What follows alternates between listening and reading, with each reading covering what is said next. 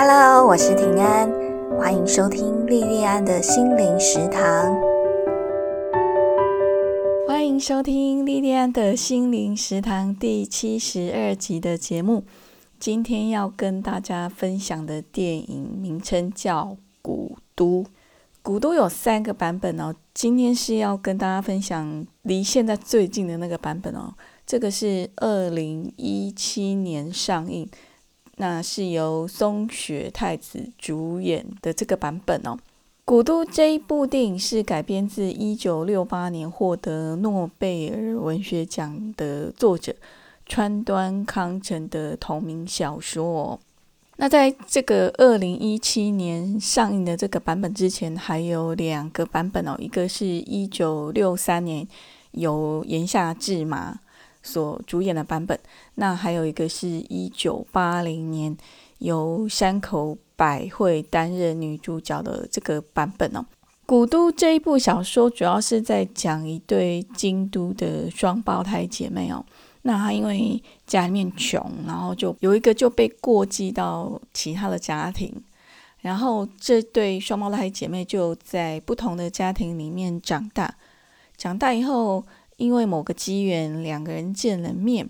那本来想在一起，可是后来又因为发生了一些感情的事情啊，还有身份阶级的这些问题，后来这个已经见了面的这一对双胞胎姐妹又再度分开的故事啊。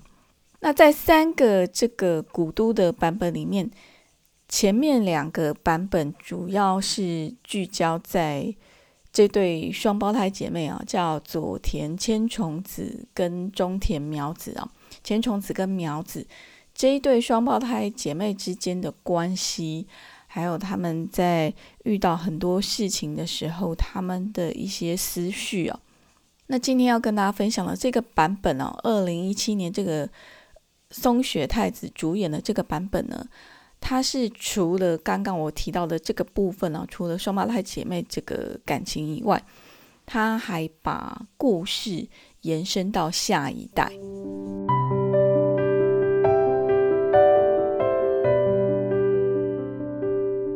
川端康成他是出了名的爱日本哦，他在领取诺贝尔文学奖这个奖项的时候呢，穿的是日本的和服正装哦。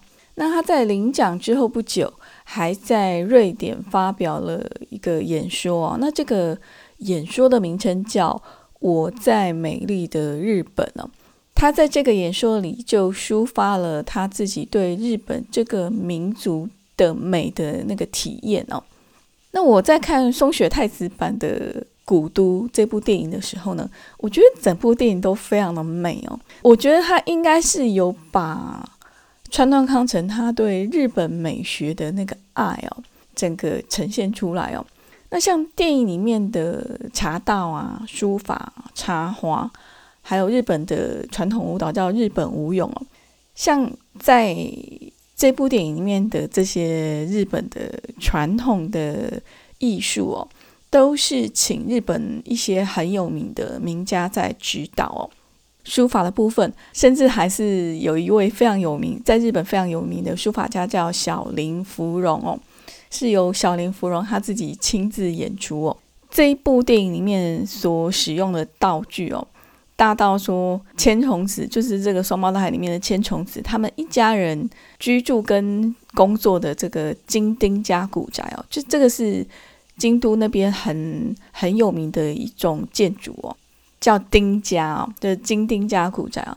大到这个他们住的这个金丁家古宅，小到他们穿的和服，还有茶道用具啊，用的都是很有名的名家的作品哦。那这部电影从影片的开始，它一开始就是那个金丁屋的那个木头格子哦。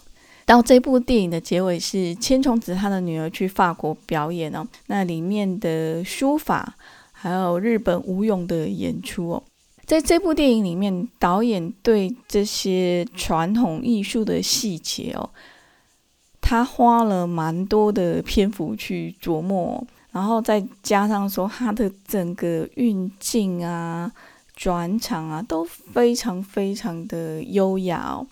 今年不是流行说沉浸式体验吗？我在看这部电影的时候，就真的有那种感觉哦，就是觉得哦，好像整个人沉浸在很优雅的日本古典的美学的环境里面哦。我自己也还没有去过京都哦。我看了这部电影之后呢，真的会让我觉得说哦，等到以后解封以后有机会，我会非常的想要。亲自去好好的去京都游览哦，用我自己的身体去体会，在这部电影里面呈现出来的京都的种种的美好。除了刚刚提到这些外在的细节以外哦，我觉得导演也刻意的在透过身为主角的这个双胞胎去。展现日本女性的那种古典美特质哦，比方说她们是含蓄的，然后优雅的，还有刻苦耐劳哦。透过深入文化还有国情的骨髓哦，去呈现川端康成他眼中的古典美日本哦。可是除了去展现日本从内到外是如何的美以外哦，导演他的企图也不是只有这样子而已哦。他还加入了新意哦，他与这对双胞胎姐妹，他们两个人各自的女儿，这两个人的女儿，一个叫小五，一个叫杰伊哦。透过小五跟杰伊他们在生涯抉择上遇到的问题，还有从这个延伸出来母女关系之间的紧张，去隐喻京都这个古都，它在传统跟现代之间的冲突哦。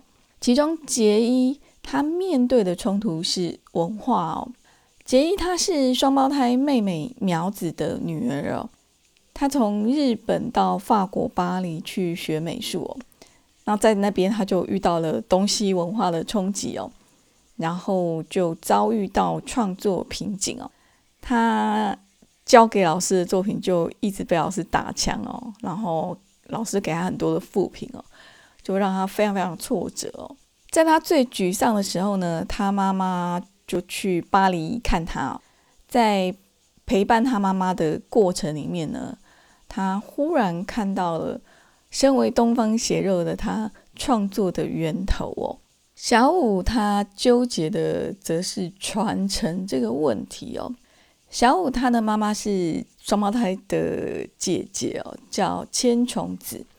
千重子小的时候，因为家里面穷哦，就被过继到百年老店，叫佐田和服哦，到佐田和服当养女哦。千重子在长大以后继承家里面的事业，然后他也希望小五可以继续传承佐田和服的这块招牌哦。那我们在这个电影里面就看到小五他很安静的接受他妈妈的安排哦。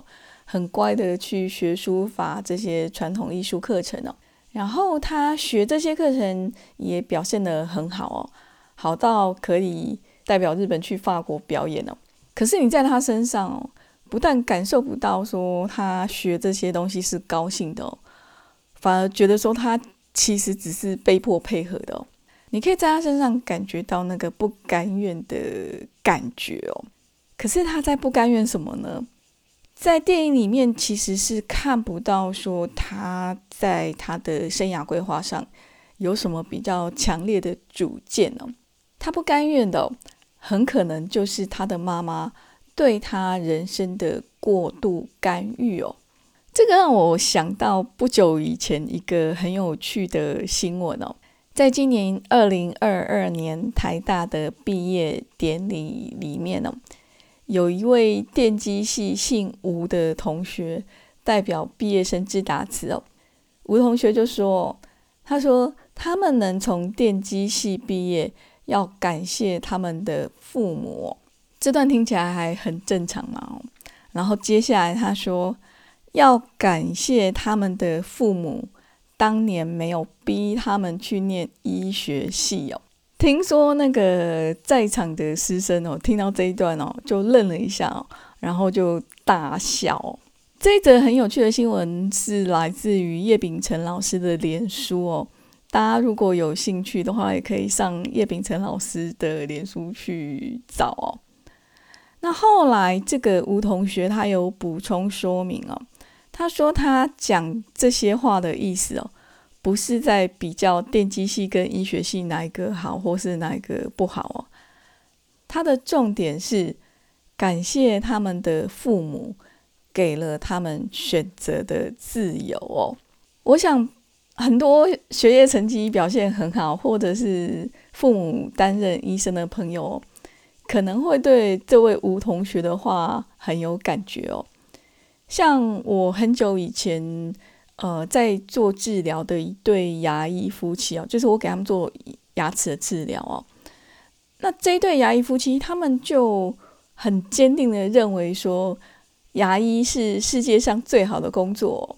逼他们的孩子大学一定要念牙医系哦，可是他们的孩子志向并不是在这里哦。后来就在孩子考大学的那一年哦，因为这个选系的问题哦，亲子之间就有冲突哦。那像我自己哦，我自己的家世很普通，然后我的学业成绩也很普通哦。我是不会有类似我刚提到的这些问题哦。可是即使是这样子哦，我当年在考大学、在选校系的时候，我也一样遇到跟父母亲意见不同，然后面对到说，诶，那我应该听我爸妈的，还是照我意思做的这个小小的挣扎哦。我爸跟我妈他们是一九四九年战后婴儿潮出生的这一代哦，他们这一代成长的过程，日子都过得很辛苦哦。那所以很自然，在教养我们的时候，他们的观点都会非常的务实哦。我念大学的那个时代哦，嗯，讲的好像我很老哈，不过事实上是的确有段时间哦，我在念大学的那段时间哦。师范体系的大学院校都还是免费就读哦，而且就是毕业以后就会被分发去当老师哦。我那时候考大学的成绩，就是除了师大不能上以外，几乎所有的师范学院我都进得去哦。这种状况底下，我爸妈很自然的就会希望我去念师范院校哦，因为不用学费嘛，而且最重要的是。毕业以后就有稳稳当当的铁饭碗，可以一直做到退休哦。这个完全是符合他们对人生的期待哦。可是最后在选填志愿的时候呢，他们还是尊重了我的选择哦，让我去念了私立大学的商学院哦，然后每年付出非常多的学费跟食宿费用哦。其实，在我这一代哦。我身边不少同辈的亲人或者是朋友，因为家里面的种种因素哦，就被迫要放弃自己最想要的选择哦。那因为我自己亲眼看到这些实际的案例哦，所以这件事情让我格外的感谢我爸爸妈妈，感谢他们在我做人生重大的决定哦。比方说，选择念什么大学、念什么系，或者是选择结婚对象，在这些事情上面，他们对我的充分的尊重跟支持哦。其实，关于介入孩子人生的程度，可以介入到哪里哦？我想，或许每个身为父母的人心里面都是很清楚的。就像《古都》这部电影里面，小五的母亲千重子哦。他虽然一路按照他的目标栽培着小我，可是他其实心里也是很清楚他的界限应该到哪里哦。然后，所以在片尾的时候呢，他对他自己跟小五的关系，他是有很多的反省哦。千重子他为什么那么积极的想要影响小五的人生？其实是因为他的成长的环境哦。她是被过继去当养女哦。她长大以后，虽然她的养父母并没有要她一定要继承佐田和夫的这个家里面的事业哦，她的养母也一直跟她讲说，她可以选择她自己想要的人生，真的没有关系，真的可以不用要把家里面的事业扛下来哦。可是她身为养女哦，然后他的养父母佐田夫妇哦，对他是视如己出的，非常的照顾哦。这份恩情哦，让他即使不想继承，也还是昧着自己的真心哦，选择了扛下这家百年老店传承的责任哦。他用这个方式来报答他的养父母。千重子他过度体贴的做了他自以为会让他的养父母满意的决定哦，那个很单纯是他基于他个人的意愿，对他自己的人生做出来的决定哦。可是他其实是没有权利去要求下一代去继续他的意志哦。每一个生命都是独立的个体哦。父母亲在教养孩子的过程里面。可能会因为环境的不同，会有穷养富养的不一样哦。可是，在重要的生涯抉择的议题上面，我觉得我们身为父母的人要非常的谨慎，去觉知到说，父母的角色本身对孩子来讲是一个具有非常大权威的影响者哦。所以在孩子做重大决定的时候，只要孩子的这个决定不是很明显的误入歧途哦，我觉得对一个拥有权威的人，必须要非常谨慎的退居到辅助的这个角色哦，要尽量去避免为你好哈，这个这个东西或者是情感勒索哦。这个是我对我自己的提醒哦。可是讲是这么讲哦，我自己能不能做得到？我对我自己也没有把握哦。比方说，像我不是从台城青交这些很有名的学校毕业哦，可是我念的私立大学，它的排名跟口碑一直都很不错哦。我发现我就会很不自觉的把我念的这个学校。当做我的孩子，他以后未来念大学的最低标哦。我的两个小朋友现在还在念小学哦。当我意识到说我有这个念头的时候呢，我其实也会一种焦虑哦。那个焦虑是说，万一以后他们没有达到这个目标的话，那我该怎么处理这个状况？我该怎么处理我自己哦？虽然目前看起来哦。这个焦虑好像来的还太早哦。那像我也一直以为说我不是很在意小朋友的成绩哦。在我们家姐姐上小学以后呢，我也一直很自我感觉良好，觉得说啊，我自己是个开明的妈妈，真的都没有去管小朋友的成绩哦。可是，一直到我们家弟弟上了小学哦，我才发现说，我之前做得到那样的开明哦。是因为我们家姐姐她就是老师眼中品学兼优的好学生哦，她就是成绩很好，然后在学校也很有老师缘、同学缘这样子哦。可是我们家弟弟呢，他现在哦还是半兽人，你知道吗？他的联络簿哦常常都是被老师写了很多很多的字哦。像我们家姐姐的联络簿就是只有例行的那些他写的那些那些功课的交代的事情而已哦。几乎没有老师什么的评语哦，可是我们家弟弟就很多很多老师的各式各样讲他学校的状况哦，然后我们家弟弟那个成绩也嗯很普通哦，像我之前看到他那个六十几分的考试成绩哦，他才小学一年级哦，我我看到那个成绩我真的也很挣扎哦，很挣扎，说我到底是不是应该很很硬的用斯巴达教育的方式。去把他的成绩练出来哦，还是说我可以用像对姐姐那样的方式去对他哦？可是我心里面想的是说，你才小学一年级，你考成这样，那你以后怎么办哦？这个是我在教养我们家两个小朋友遇到的挣扎哦。如果连像我这么普通的妈妈都会有这样的纠结哦，我想对那些医生家庭啊，或是金字塔非常顶端的那些族群的人的家庭哦。